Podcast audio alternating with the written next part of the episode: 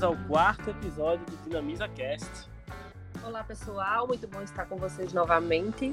Nesse quarto episódio vamos abordar um tema bem atual que está sendo ligado de muitos profissionais, especialmente nesse tempo de pandemia do novo coronavírus. Pois é, Rosiane, e hoje o assunto é empreendedorismo digital.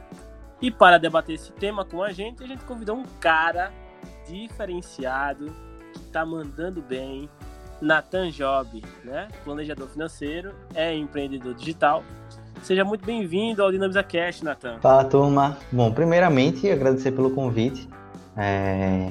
Conheço a Heloísa há muito tempo e é uma honra estar aqui junto com vocês, certo? Eu trabalho atualmente com... Trabalho em um escritório de advocacia, não tem muito sentido, não tem muita ligação com o que eu faço nas redes sociais, mas nas redes sociais eu falo muito sobre questão financeira no geral, mas a partir da reeducação, eu digo assim. E vamos embora seguir para esse podcast, que com certeza vai ser muito vai agregar muito valor para o pessoal. É, falando brevemente um pouco sobre empreendedorismo digital, essa é uma tendência que vem crescendo cada vez mais né, no Brasil. Que na verdade nada mais é que utilizar o meio digital, a internet, para desenvolver um modelo de negócio e oferecer um produto ou serviço é, diferenciado e obter lucro com isso. Pois é, e com tanta evolução, né, os profissionais eles precisam se diversificar um pouco. E Natan, fala um pouquinho pra gente como é que você decidiu, né, que começaria no digital, e quais são as dicas que você dá para os profissionais que também gostariam né, de investir nessa área? Bom, é, eu tenho muitos amigos que trabalham com a parte digital, 100% com parte digital, e eu gosto muito da parte de finança. Como via muita gente trabalhando muito só nisso, eu pensei, pô, eu quero entrar nisso também, mas eu não sei como entrar. Em uma conversa com um amigo meu, que ele é dono de uma agência de marketing digital, no almoço, e a gente conversando, disse, cara, o que é que você gosta de falar? Eu, cara, eu amo falar sobre finanças, eu gosto de falar de dinheiro, mostrar que as pessoas podem se reeducar e ter uma vida financeira muito mais saudável. Eu disse, cara, fale sobre isso, pô, fale sobre isso.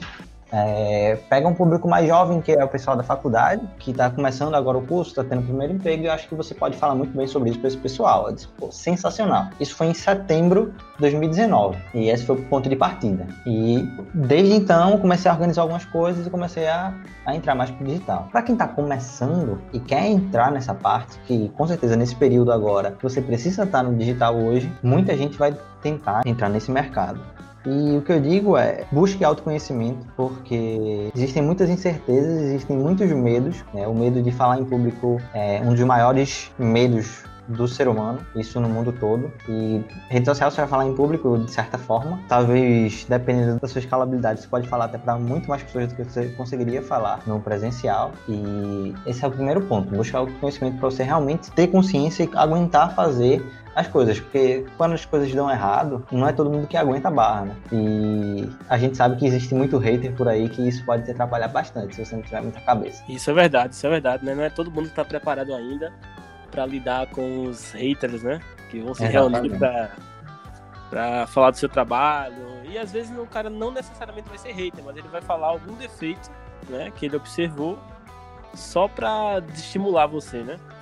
Exatamente qual é a dica que você daria então para é, quem gostaria de entrar nesse, nesse meio digital? Primeira dica é trabalhar bem a comunicação, porque acho que é base de todo relacionamento. E se você vai trabalhar, não deixa de ser um relacionamento, ser um relacionamento de trabalho. Se você não tem uma comunicação clara e objetiva, isso atrapalha muito. Com certeza, qualquer pessoa que estiver escutando sabe que quando você vai em um, uma loja, o vendedor trata bem, ele é atencioso, ele sabe bem do produto ele tem uma comunicação clara, objetiva, empática, né? Você se sente mais tendencioso a realizar a compra. E isso se estende não só para compra, né? Isso vale para qualquer tipo de relacionamento. Se você não sabe se comunicar, mata tudo. Porque tem gente que tem um conteúdo sensacional.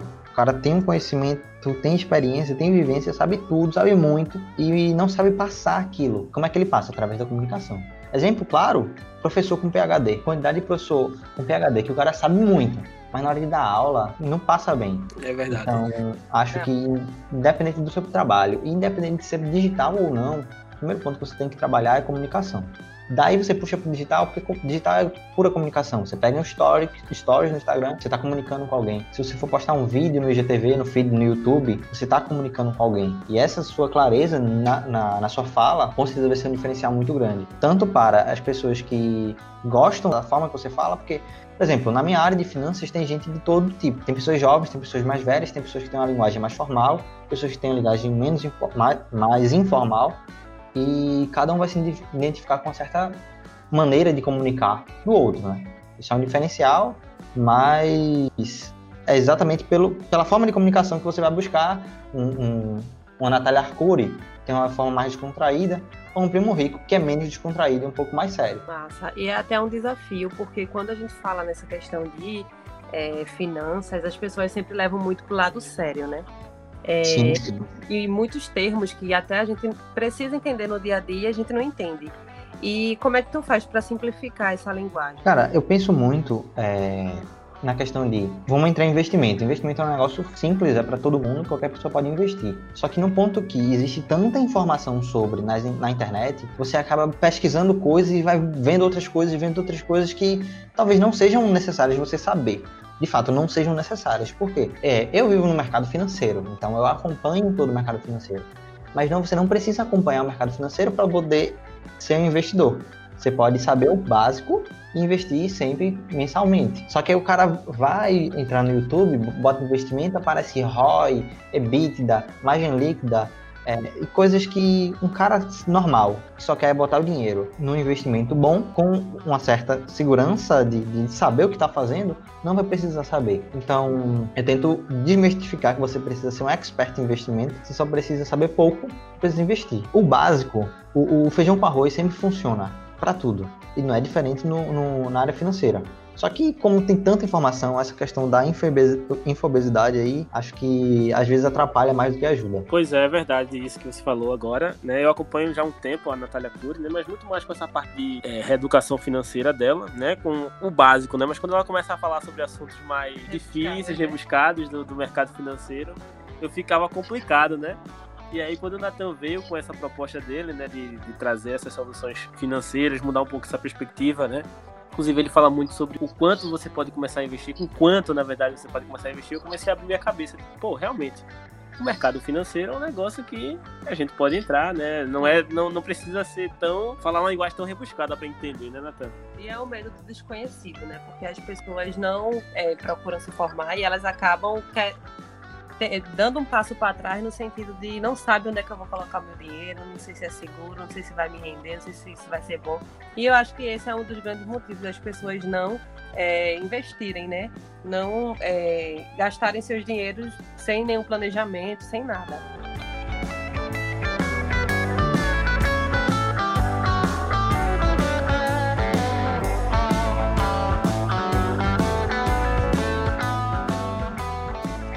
E aí, Natan, falando um pouco sobre toda essa situação ocasionada pelo coronavírus, né, essa pandemia, esse isolamento que a gente está vivendo, é, eu não poderia deixar de te perguntar como é que tu imagina o cenário de investimento pós-pandemia? Sendo muito sincero, eu tenho um pensamento muito positivo em relação a isso, porque é muito a quantidade de investidores no, na bolsa de valores no mês de março e no mês de abril cresceram muito, muito mesmo, principalmente no, no mês de março. Com, com os circuit breaks, a, a, bolsa acabou virando uma notícia muito grande, porque os últimos circuit break que teve foi o Joesley Day, que foi quando o Joesley Batista né, teve aquela delação premiada e a bolsa caiu muito. Antes disso foi tipo 2008, quando teve a crise mundial. Então são coisas que não acontecem com certa frequência e aconteceu seis em um mês, coisa que quase ninguém tinha visto isso acontecer, né? Sim, sim. Então, é. virou notícia, as pessoas começaram a entrar. Então, entrou muita gente na bolsa. Eu acredito que outros fatores, além só da, da questão da pandemia, aí entra. Por exemplo, a taxa Selic, a gente começou o ano de 2019 com 6,5. A taxa Selic ela é a taxa de juros. Então, toda a renda fixa se baseia por isso. A taxa Selic era 6,5% em 2019, em janeiro, e hoje ela está 3,75, acho que até menos. Ou seja, ela caiu muito e a perspectiva é que feche o ano menor. Então, os juros que você vai ganhar numa renda fixa, por exemplo, numa poupança, ela é menor do que a inflação. Você vai perder dinheiro de compra investindo na poupança. O seu dinheiro vai perder poder. Você tinha 100 reais hoje, ano que vem, você investindo na poupança, ele vai valer menos de 100 reais. Você vai ter mais de 100, mas ele vai valer menos. Porque o arroz e o feijão vão estar mais caros, você não vai conseguir comprar a mesma quantidade. Tem todo um fator, além da Selic, que influencia, né? Então, com a taxa de juros muito baixa, quanto mais cai, menos traz atenção para a renda fixa e mais favorece as pessoas entrarem na renda variável. Então, acredito que mesmo a gente tendo uma quantidade de investidor muito pequena, a gente tem menos de 1% de investidores na bolsa no país ainda, é 0,9%, comparado com outros países, por exemplo, Estados Unidos tem mais de 50%, eu acredito que é um cenário muito positivo para começar a investir agora e com certeza para o investimento vai crescer bastante. Quer um exemplo mais claro do que o MST abrindo um fundo de investimento? Não existe, pô. Exatamente. É o MST, Movimento Sem Terra, abriu um fundo de investimento. É Olha aí, verdade. ó. Então, é para todo mundo, velho. Para todo mundo. Justamente sobre essa parte que você falou aí, Nathan, sobre a infobesidade, né? É, muita gente acredita que é só para quem é milionário, quem é ricão mesmo, que poderia realmente começar a investir é, na bolsa. Mas só para explicar para a galera mesmo, Natan, para o pessoal daqui do podcast entender melhor, é uma diferença simples assim entre renda fixa e renda variável. É, a renda variável são coisas que variam de valor, ou seja, pode subir como pode cair. Tipo um imóvel, você compra um imóvel, a tendência é que ele valorize, certo? Então é, o imóvel é um, é um investimento de renda variável, que ele pode valer muito mais ou pode até cair. Vamos supor que a área que você comprou teve algum problema e ali teve uma queda muito grande de valor. Ou a área valorizou bastante e você conseguiu, comprou a 100, hoje ele está valendo 200. É um exemplo claro. E renda fixa não. A gente compra investimento, compra o título sabendo quanto ele vai me pagar daqui a um ano. Não vai mudar nada. Eu compro sabendo quanto ele vai me pagar. Por exemplo, o Tesouro, o tesouro IPCA mais 2035 é um investimento que eu vou comprar ele hoje, em 2020, e vou saber quanto ele vai me pagar em 2035. Entendeu? É fixo, eu já vou comprar sabendo o retorno. Na variável, eu não tenho como saber o retorno. Vou comprar, pode ganhar muito dinheiro, posso perder tudo. E como é que tu destaca esse entendimento em relação a ao que seja um mínimo de finanças eh, para o empreendedor que está começando agora, seja um empreendedor, eh, empreendedor digital, um empreendedor físico, e também para essa galera que está sendo demitida, essa galera que está tendo contrato reduzido. Como é que tu dá uma dica assim para elas saberem o mínimo de investimento e uma dica para elas se organizarem financeiramente? Bom, acho que uma dica que vale, principalmente para quem trabalha, para quem é CLT, é se pagar primeiro. Muita gente entra, né, começa o primeiro emprego e acaba comprando várias coisas pensando no que vai gastar, né, no que vai ganhar, na verdade. E o, pague-se primeiro é, por exemplo, eu vou, eu ganho mil reais, pouco, assim, arredondando, né, ganho mil reais, eu vou separar 200 reais para mim esses 200 reais eu posso gastar do jeito que eu quiser e os 800 eu vou separar uma parte para investir. Esse investimento não precisa ser numa bolsa, numa, num fundo de renda fixa ou qualquer outra coisa. Esse investimento pode ser em mim, por exemplo, se eu sou jovem, tenho 20 anos, comecei a, a trabalhar, estou na faculdade e esse é o meu primeiro emprego, o que é que eu vou fazer? Veja, se você hoje terminar a faculdade, você não vai ganhar um salário alto, isso Sim. não tem o que se discutir. Muito menos se você for trabalhar no setor privado. Então você tem que investir em você para que você ganhe mais. Isso também é investimento. Investimento pessoal também é investimento. Investimento não é só botar dinheiro na bolsa. Então, se você está começando a ser jovem, investe em você para que você gere mais valor para os outros e assim você conseguir ganhar mais. Quanto mais você investir, isso agora falando do ponto de vista de bolsa ou renda fixa, mais você vai ter um retorno em menos tempo você vai conseguir atingir bons objetivos financeiros, que seja ganhar um- uma quantidade de renda passiva boa que consiga me sustentar, né? que o pessoal chama liberdade financeira. Então, isso vai para quem é SLT. Tente sempre organizar uma maneira que você sobreviva com menos do que ganha. E sempre invista em você, porque quanto mais você gerar valor aos outros, mais você ganha. E para quem é em- empresário, também essa dica também vai valer para quem não é, mas para quem está começando um, negócio, começando uma empresa, montando algo próprio, planeje muito um fluxo de caixa. O principal não é nem o planejamento em si, porque todo mundo vai falar: ah, você tem que ter planejamento, tem que ter planejamento. Mas eu digo, antecipe as suas contas. Como assim antecipar? Vou pagar antes? Não.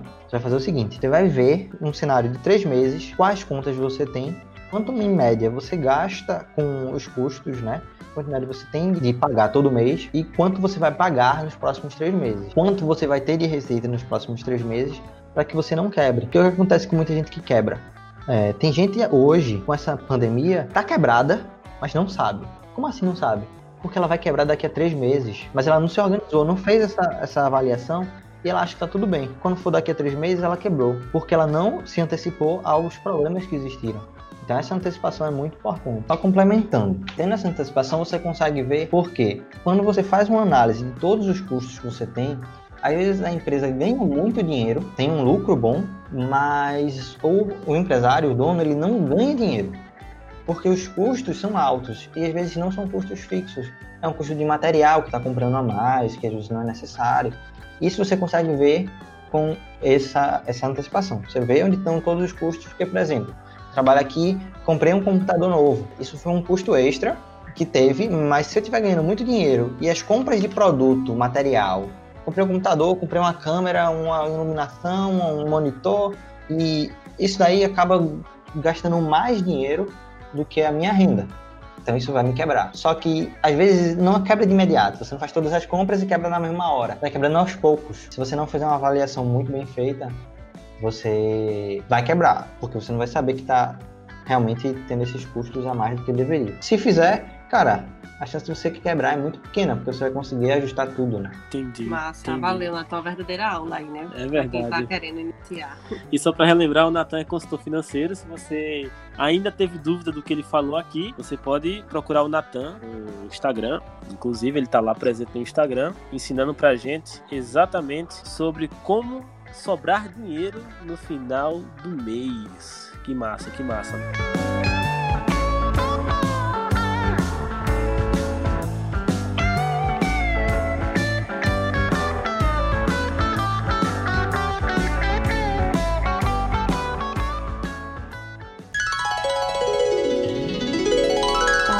Respiração e curiosidade. Você sabia que, segundo o levantamento de negócios digitais do Brasil 2020, realizado pela startup Heroes Park, com mais de 579 donos de empresa de diversos portos, aponta que os principais desafios enfrentados por quem empreende no ambiente digital são, em primeiro lugar, o quesito vendas, seguido de longe pelo investimento.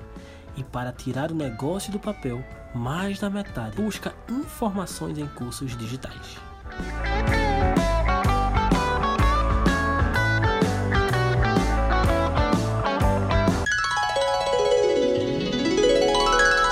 De volta à programação. Em relação ao seu retorno do Instagram, do público do Instagram, Natan, como é que você percebe? Cara, eu não, não sou de me cobrar muito, tem gente que cobra muita coisa. Eu comecei dia 6 de janeiro no Instagram. Então, eu sou extremamente recente, né? Então, não, tem muito o que cobrar. Os retornos é, que eu já tive foram muito positivos. No ponto de... Algumas pessoas já entraram em contato comigo, ó...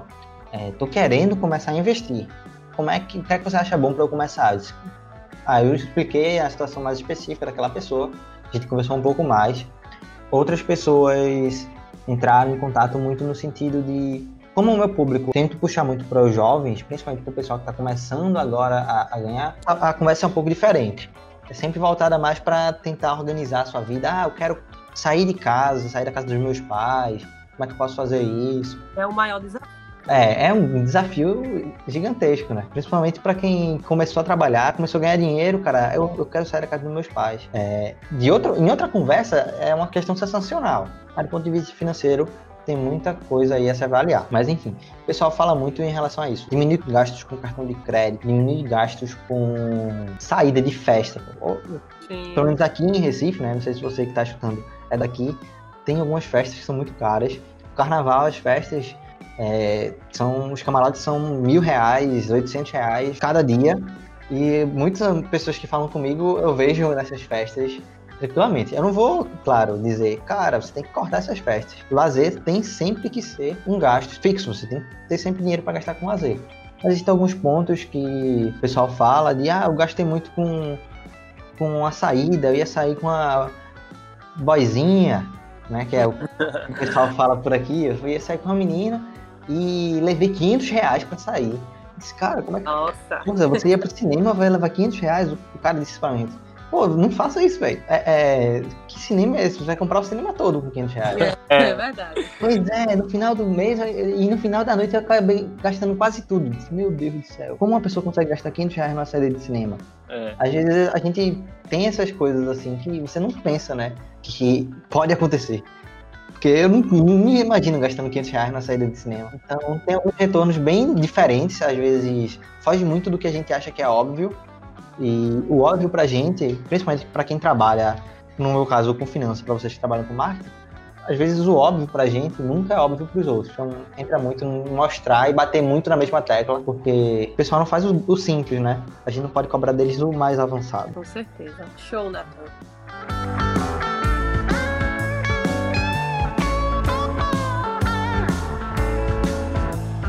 Tem algo mais que tu queira acrescentar, que tu acha que pode contribuir ainda mais? É, como dica, eu acho essencial falar para o jovem que está poupando, que quer começar a gastar menos. Eu vejo até uma, uma galera falando nessa época, ah, essa época de pandemia está sendo boa porque eu estou gastando menos, não sei o quê.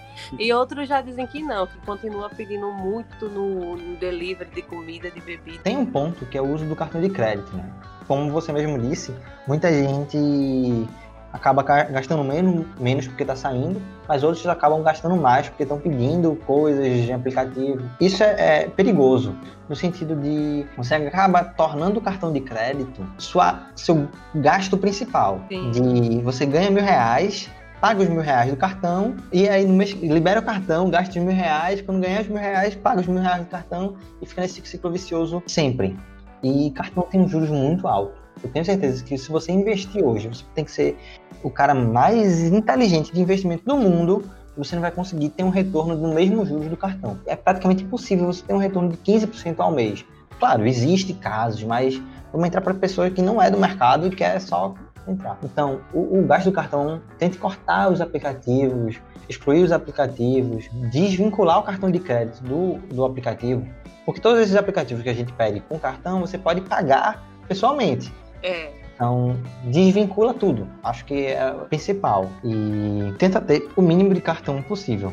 Um, dois no máximo, estourando no máximo dos máximos dois. Entendi. Mas tem que ter só um, até porque você acaba tendo um controle melhor. Se você é o tipo de pessoa que gasta muito no cartão, aproveita essa pandemia que você está dentro de casa e tenta diminuir, porque quando você acaba tendo mais dinheiro à vista, você tem um apego maior a ele, né? Você, pô, esse é meu dinheiro. Cartão, você, ah, mês que vem eu dou um jeito. É verdade. É sempre assim. É verdade. É, e eu conheço até pessoas que usam, é, gostam de usar o cartão de crédito porque tem bastante controle sobre isso, mas elas direcionam todos os gastos para o cartão de crédito porque elas conseguem trocar por aqueles benefícios que algumas empresas dão, né? De milhas, né? Uhum. Troca de produtos e tal. Mas essas pessoas, pelas que eu conheço, muitas são bastante organizadas nesse sentido, né? Elas não gastam o dinheiro, o à vista, né? Que eles têm, mas usam cartão para no final do mês conseguir fazer essa troca e ganhar benefícios, né? Trocar hotéis conseguir viajar. Sim, sim, sim. É, esse é um ponto muito positivo, né? Eu não entro muito nele porque normalmente esses cartões de crédito que dão, dão bônus são cartões mais tipo um Platinum, um, um cartão de banco que você tem uma conta, não seja uma conta tão básica. E essas contas normalmente são caras, né? Eu lembro que eu tinha conta no Santander e o Van Gogh do Santander, que é um, um com a, gente, a parte mais organizadinha, é 64 reais por mês. Pô, 64 reais por mês é um jantar que eu vou com minha namorada. É Pego uma pizza e tá tudo certo. Não vou gastar isso com, com uma conta só pra ter um benefício. É. O próprio Rewards do Nubank também é pago, né? Mas tem outro problema, né? Que tem as pessoas que usam o cartão para gerar milha, mas aí gastam uma vista e o cartão. É, também.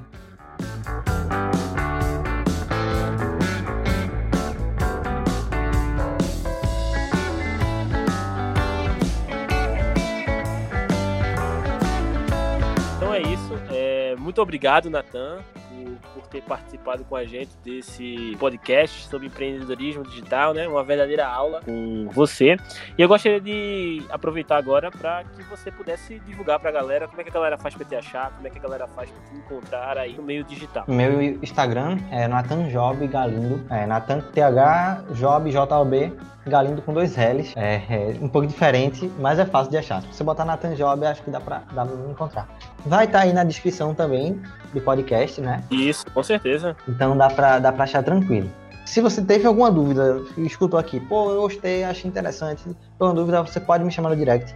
Eu respondo todo mundo. Fico sempre à disposição de todo mundo que quiser conversar comigo. E, bom, novamente é um prazer, foi um prazer gigante a gente ter essa troca aqui, essa conversa. Espero ter agregado muito valor a todo mundo que está ouvindo e até a próxima. Com certeza, mais uma vez, muito obrigada, Natan. Foi muito enriquecedor. Acho com certeza para a gente que está aqui gravando e para as pessoas que estão ouvindo agora. É, e muito obrigado também a você que nos acompanhou até aqui. Espero que tenha gostado e aprendido aí com as dicas do Natan. Em breve voltaremos com mais um Dinamiza Cast. Sigam a gente nas redes sociais, tá lá no Instagram, arroba Dinamiza Consultoria. E você pode também acessar o nosso site, o dinamizaconsultoria.com.br. Até mais. Valeu, galera.